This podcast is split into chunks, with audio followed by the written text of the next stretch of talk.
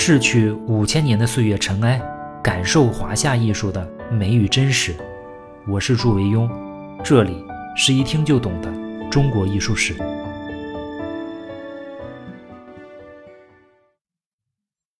各位好，今天呢，我们继续讲南朝四家第三位萧子云。在南朝四家中啊，另外三位呢，都跟二王有着或远或近的血缘关系。比如杨欣啊，是王献之的外甥，王羲之的外孙；王僧虔呢，是王洵的孙子；智勇呢，是王羲之的七世孙。唯独这个萧子云啊，独树一帜，跟王家没有血缘关系。萧子云字景琦，是一个史学家、文学家和书法家。有人说啊，子云生性沉静，不乐仕进，风神闲旷，任性不群。时人刮目相待，意思就是他在当时啊，就是人人敬仰的名士，典型的六朝文人做派，就那种越名教而任自然。萧子云呢，他是皇室贵胄，他是南齐齐高帝萧道成的孙子，出身好，形象也好，所以刚刚十二岁啊，今天也就是小学毕业啊，就被封成新浦县侯。就有了侯爵啊，这还得了？我们都知道，飞将军李广那是百战名将，披肝沥胆，九死一生，那奋斗一辈子都没有封侯，可见这个萧子云同学有多幸运。后来梁武帝萧衍建立了梁朝，作为统战对象呢，也没有难为他，只是把他的爵位降为了子爵。不过他也不在乎这个。对于萧子云这样的出身啊，当官呢，并没有什么出奇，出奇的是。萧子云啊，从小勤学而有文采，二十六岁的时候啊，就写成了禁书。当然，这个禁书啊，不是我们今天看到的。我们今天看到的禁书啊，是唐朝人修的。每当提到禁书，我们都得再重复一遍，它不是那个禁书啊，是晋朝的史书。三十岁的萧子云呢，就任梁朝的秘书郎，后来迁太子舍人，著《东宫新记》。有的时候我们就会遇到这样的人，拼出身呢，我们拼不过人家；拼才华呢，我们就败得更惨。这恐怕就是我们常说的那种天之骄子。萧子云就是这样的一个人。除了做官做学问啊，他的书法也为世人称道。史书上说他善楷书和草书，主要呢学习钟繇和王羲之，而字体微变。被梁武帝称赞为笔力俊劲，心手相应，巧遇杜度，美过崔石。崔石呢，就是我们原来讲过的崔苑的儿子。就是说，萧衍认为啊，萧子云他比杜度、崔石都强，能跟钟繇并驾齐驱。萧子云在当时啊，就书名远播，百济国派使者前来南朝求购其书法作品。朝鲜那边人就特别爱买书法作品，后来欧阳询那时候也是携带重金过来买嘛。据说有一次啊，萧子云的马车在路上走，百济国的使者就候于道旁，老远看见萧子云，马上迎上前去拜谒，说：“世中尺牍之美啊，远流海外，今日所求为名记也。”随之呢，萧子云就挥毫书三十纸与百济国使者。但是今天好像。已经没有太可信的萧子云的作品传世，我们也不知道朝鲜买去那些现在还在不在。所以关于萧子云呢，我们也就不多说。南朝四家的第四位也是真正的实力派，智勇。智勇的生卒年啊都不详，大概是生活在南朝的梁陈到隋朝这段时间。俗家姓王，名王法吉，是王羲之的七世孙。是第五子王徽之这一支，就咱们说那个兴尽而返的王徽之、王子猷。到了智勇出生的时候啊，王家再也不是一百多年前那个显赫天下的王家了。王家的子孙呢，只有从长辈的口中回忆起昔日的荣耀，或者凭借一些祖上传下来的法帖来寻找到仅剩的存在感了。比如《兰亭集序》，这个我们后面会讲。除此之外啊。再也没有任何经济上和名声上的实惠。所谓旧时王谢堂前燕，飞入寻常百姓家。任你曾经是多么辉煌的家族啊，也总有衰落的一天。别说你是什么世家大族，就是你是皇亲贵胄如刘备，那离刘邦几十代后不也得卖草鞋吗？这也是天道轮回的一个必然规律。事实上是到了智勇的时候啊，他的家庭已经可以用破败来形容了。再加上这个时候的国家也动乱，兵祸连连，惨绝人寰的杀戮是一轮接着一轮。任你富贵如天子，还是贫贱如草民，都有可能在分分钟就人头落地。人们经常近距离的体会死亡的存在，这一切啊，都让智勇感觉到绝望和厌倦，使他对这滚滚的红尘啊，再也没有一丝一毫的留恋。于是呢，这个叫王法吉的青年就和兄长王孝斌，法号叫慧心，一起在云门寺出家。从此以后啊，人们尊称智勇为勇禅师，称慧心呢为心禅师。智勇出家的云门寺啊，它并不是一般的寺院，它是王羲之本人的旧宅啊。根据《会稽志》里面讲，嗯，僧智勇与其兄慧心皆出家本寺。梁武帝呢，因为二僧德高望重，后来特以二僧之名啊，就是智勇、慧心各取一个字，改云门寺为永心寺。对于智勇的出家啊，他对于佛法的虔诚啊，我其实是有点怀疑的。比如到后来书法大成之后啊，选择手抄千字文，而不是本佛经来分送给各地寺院。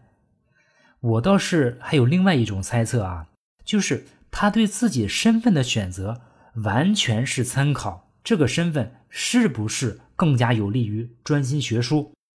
如果做官呢能专心学书，那他就有可能去做官；如果做和尚可以，那他就去做和尚。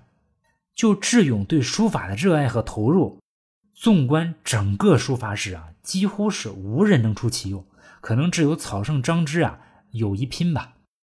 他对书法的这种痴迷啊，让他对金钱名利、儿女情长再也提不起半点兴趣，遁入空门，潜心学书啊，在他看来可能是最好的选择，所以他才专门剃度啊，在祖上王羲之的旧宅，追随祖先书圣的脚步，开启了一扇。真正的书法殿堂之门，智勇为了练习书法，对自己要求之严格，我们今天看起来简直有点自虐的程度。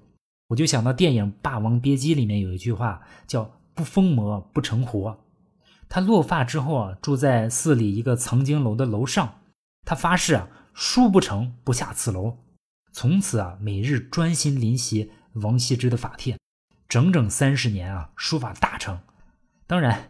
对于三十年不下楼这个事情，我们理解的也不能那么刻板啊，不能就真的认为他三十年一步也没下来过。这个事情呢，在古代我觉得也没有什么可操作性，比如古代也没有抽水马桶，人也会生病啊等等。而且毕竟他是做和尚嘛，你做和尚说一点儿都不参禅悟道，不打坐念经，好像这个也说不过去。我们只能通过这句话粗略的来领略。智勇学书的刻苦程度，智勇还在屋里面准备了一个大箩筐，练字的时候呢，这个笔头啊写秃了，就取下去丢进箩筐里。日子久了，这个破笔头啊竟然积累了十大筐。后来啊，智勇便在永兴寺的后院挖了一个深坑，把所有的破笔头都埋在了土里，砌成粉种，称之为退笔冢。后人讲退笔成冢这个典故啊，就是从这儿来的。这跟张志的临池学书一样，成为刻苦临帖的代称。智勇禅师晚年的时候啊，有一天呢，他正在指导一位小沙弥练字，几位年轻的书生呢就慕名而来，来拜谒大师，所求墨宝，并且请教写字的秘诀。智勇笑答说：“赠字不难，但秘诀实无。不过老衲也可以奉送诸位四个字，叫勤学苦练。”如能持之以恒啊，保证你一生受用不尽。书生闻言啊，大失所望。智勇禅师啊，便耐心开导他们。俗话说：“锲而不舍，金石可镂。”即以老衲先祖西之公和献之公为例啊。西之公以东汉张芝临池写书，池水尽黑的事例来激发自己，一生啊苦练不辍。喜宴曾经染黑过庐山的归宗寺，临江的新城山。健康的中山、浙江的鸡谷山和山阴等地的五六处池水，嗯，智勇这里说的这几个事情，我们不是很清楚啊。有可能是真的，也有可能是传说。嗯，县志公学书呢，曾用尽十八缸清水。老衲我本人学书呢，也是靠勤学苦练，才有今日的成就。众书生听后啊，并未尽兴。智勇禅师呢，便令小沙弥打开后院门，带领他们去寺中的塔林。在一棵枝叶繁茂的大树下，有一座高高的坟冢。书生们大惑不解。嗯，禅师说：“我习书一生啊，练字磨秃的笔头啊，就尽在于此。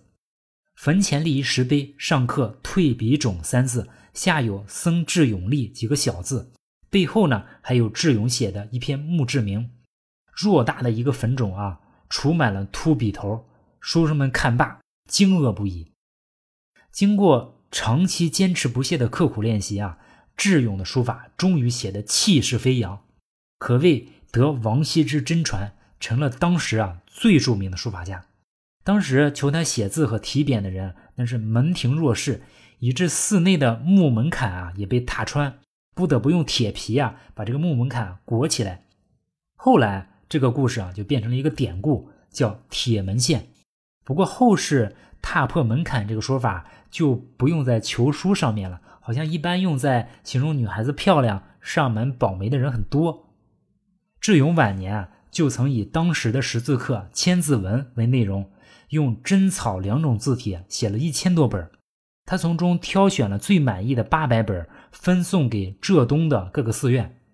智勇在真草千字文中的真书，就是说楷书啊，也是行楷啊，它比正楷，就是我们唐朝见到那种楷书啊，要更轻快。它行楷中的每一个字中有一两重笔，因而呢字态呢更生动，也更雅静。到了唐宋以后啊，很多书法大家也都很喜欢智勇禅师这种楷书。智勇禅师书写的真草千字文，到了北宋宣和时期啊，内府只存有七本。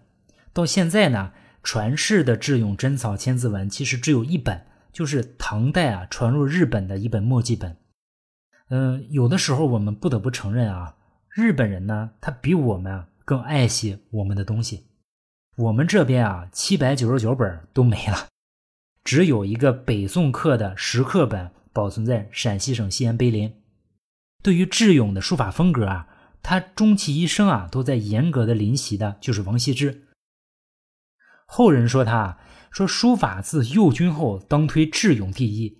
观其真草千字文，圆劲秀拔，神韵浑然，以得右军十之八九。所去者正积息也。就是说啊，他临王羲之的字啊，比王羲之本人写的。也就是差在分毫之间，几乎可以乱真，这正是他长年累月临习的结果。后代很多书法评论家在谈到智勇的时候，都会提到“精熟”这两个字。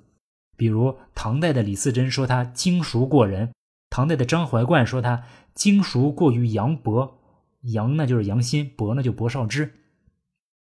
到了宋代的苏轼在题跋里面说他体兼众妙，精能之至。智勇临习王羲之的字啊，那真是到了出神入化的境地啊！新中国建国以后，书法圈有一场轰轰烈烈的兰亭大论辩，就是争论兰亭集序是真是假的问题。当时反方就提出一个思路，认为啊，兰亭集序的原件就是智勇干的，他并不是王羲之写的。这个事情我们以后会细讲，就先不做评论啊。只是就这个观点来看啊，我们就可以看出智勇的书法水平，那跟王羲之啊。恐怕真是就只在分毫之间，我们甚至都不需要单独再讨论智勇的书法风格，因为我们在后面会附上《兰亭集序》，大家可以比较一下有多么的像。当然，对于智勇的精熟的特点，批评声音也是有的。比如明朝项目在《书法雅言》里面说：“智勇专犯右军，精熟无奇。”意思就是说他学的只是很像，没什么惊奇的东西。对于这类的批评意见呢？其实苏轼老早就给出过答案。苏轼说啊，智勇禅师欲存王氏典型，以为百家法祖，故举用旧法，非不能出新意，求变态也。然其意义异于绳墨之外。就是说，智勇只是想让王氏的书风和法度传世，不是他没有能力求变，他的思想已经在法度之外了。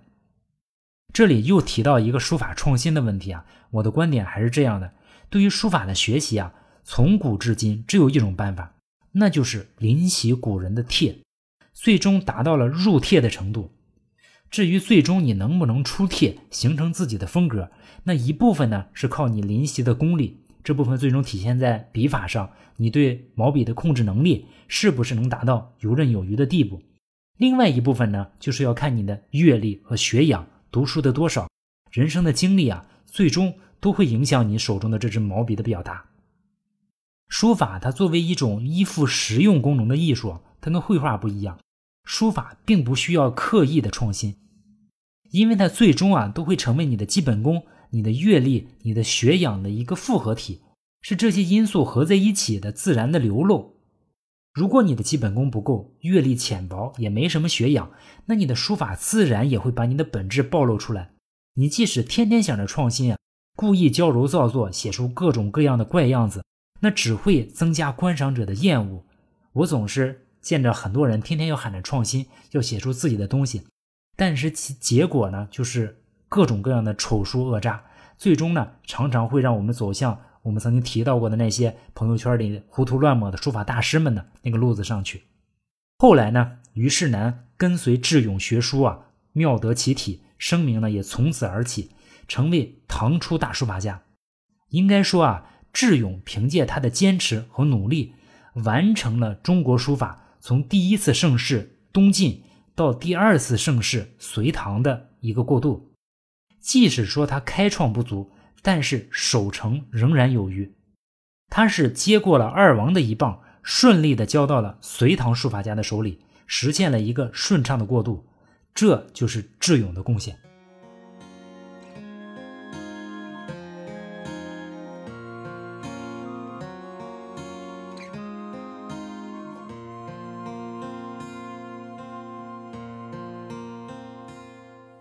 我们最后再介绍一下南梁的创立者梁武帝萧衍。我们这个节目之前呀，总是反复的提到萧衍。如果我们把我们这个节目比喻成一个舞台的话，那萧衍就一直是一个坐在台下的观众，即使偶尔跑个龙套，好像也没什么台词，多数时候啊都是在台下默默的看着。那既然看了这么久嘛，他都看会了，自己都能演了，所以就趁着六朝这一段结束之前，咱们也就请他上来也演演。为了给萧衍上台的机会啊，咱们就专门增加了一场戏《千字文》。《千字文》出现在南朝梁武帝时代，他一经问世啊，泽润后代至今一千五百年。在这一千五百年的时间里啊，他作为一篇文章啊，创造了两个记录：第一，它的传颂度最广，因为它跟后来的《三字经》《百家姓》一样，是后世所有学童的入门读物。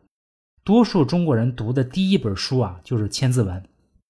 第二个记录呢，就是它是被书法家抄写次数最多的文章，因为自从它诞生之日起啊，就成了书法家的圣经，被无数书法家反复千百遍的抄写。《千字文》对于中国文化的传播，对于中国书法技艺的传承，都起到了不可估量的作用。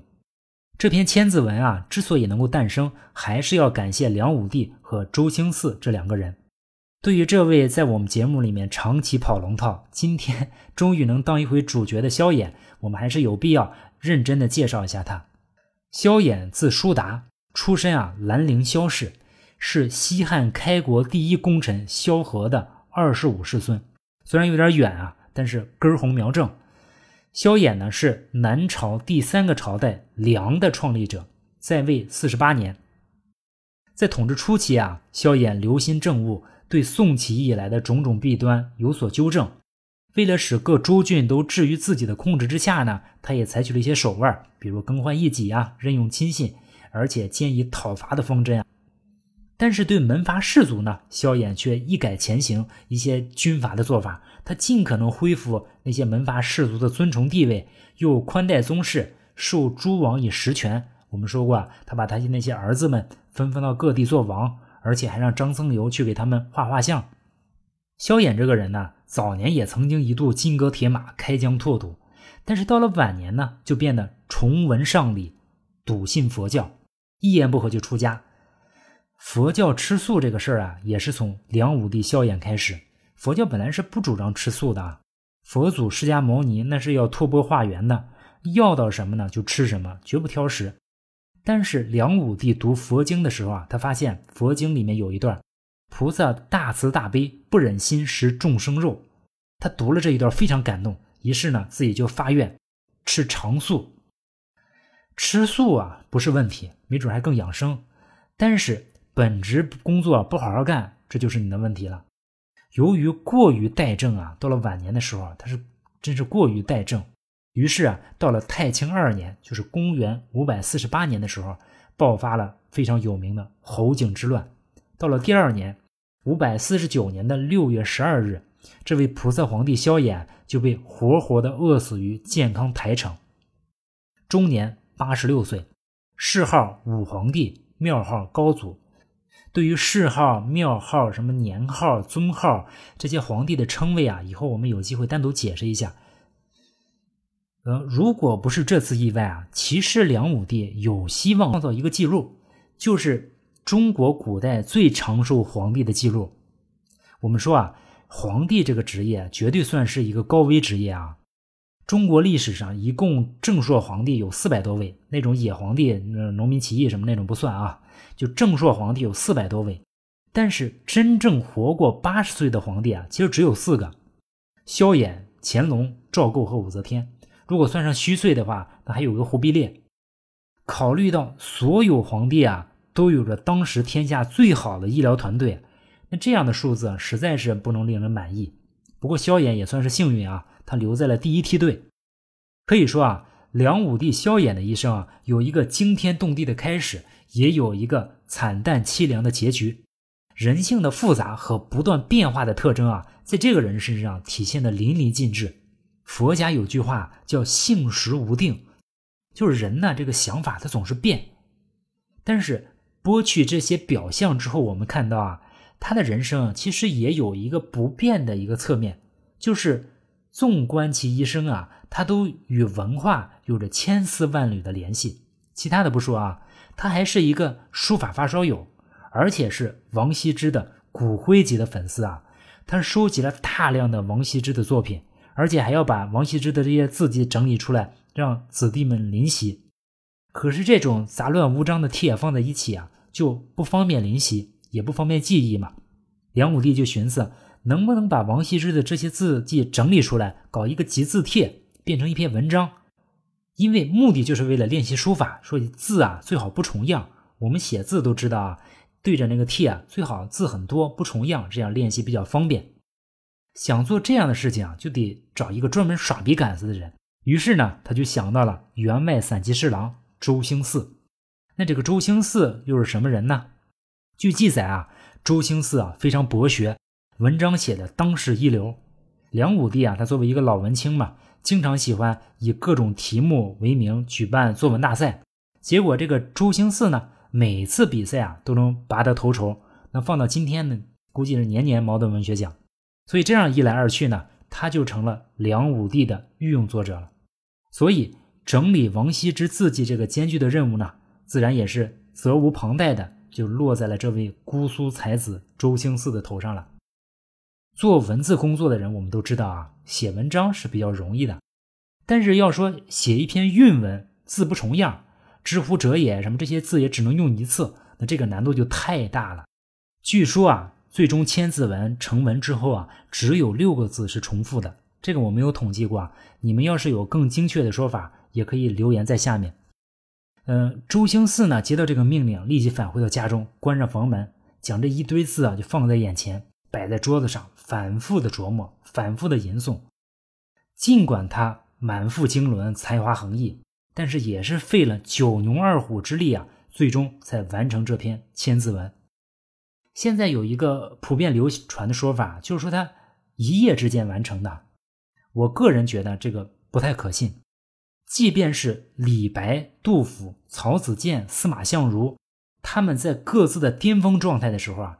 这样规模和难度的一篇文字啊，恐怕也是要经过反复锤炼，不是一天能写成的吧？千字文全文呢，一共两百五十句，每四字一句，四句一组，两组一韵，前后贯通，互不重复。其内容呢，涉及天文、地理、历史、农工、园艺、起居饮食、修身养性及封建伦理纲常等等各个方面，包罗万象，涵盖广泛，行文流畅，气势磅礴，又融知识性、可读性和教化性为一炉，合辙押韵，朗朗上口。我见过一些小孩子啊。还根本不识字，都能大段大段的背诵《千字文》，证明他的韵脚处理的多么出神入化。梁武帝读了这篇《千字文》之后啊，龙颜大悦，立即刻印，作为诸王的一个习诵课本，刊诸于世。从此呢，《千字文》成为中国社会乃至世界教育史上问世最早、流传最久、影响最大的一个启蒙教材。智勇呢，更是一口气抄了一千多本。千字文是历代各流派书法家进行书法创作的一个重要载体，后世书法家更是把它当成学书必须要经过的一个必由之路，所以历代书法家才会反复的抄它。什么赵孟俯啊、欧阳询呀，后来所有人在练习的时候都是这事儿。千字文就是因为要临习王羲之的书法才出现的，后来呢又反过来促进和开拓了书法的传承。这就是千字文的作用。好，我们用了两期啊，讲了南朝四家的书法发展，但是实际上他们其实都可以归到一类，那就是帖学。那南朝究竟有没有碑呢？如果有的话，那南朝的碑又是什么样的呢？我们下一次呢讲几个好玩的事儿：窜龙岩、窜宝子和易鹤鸣。好，下次见。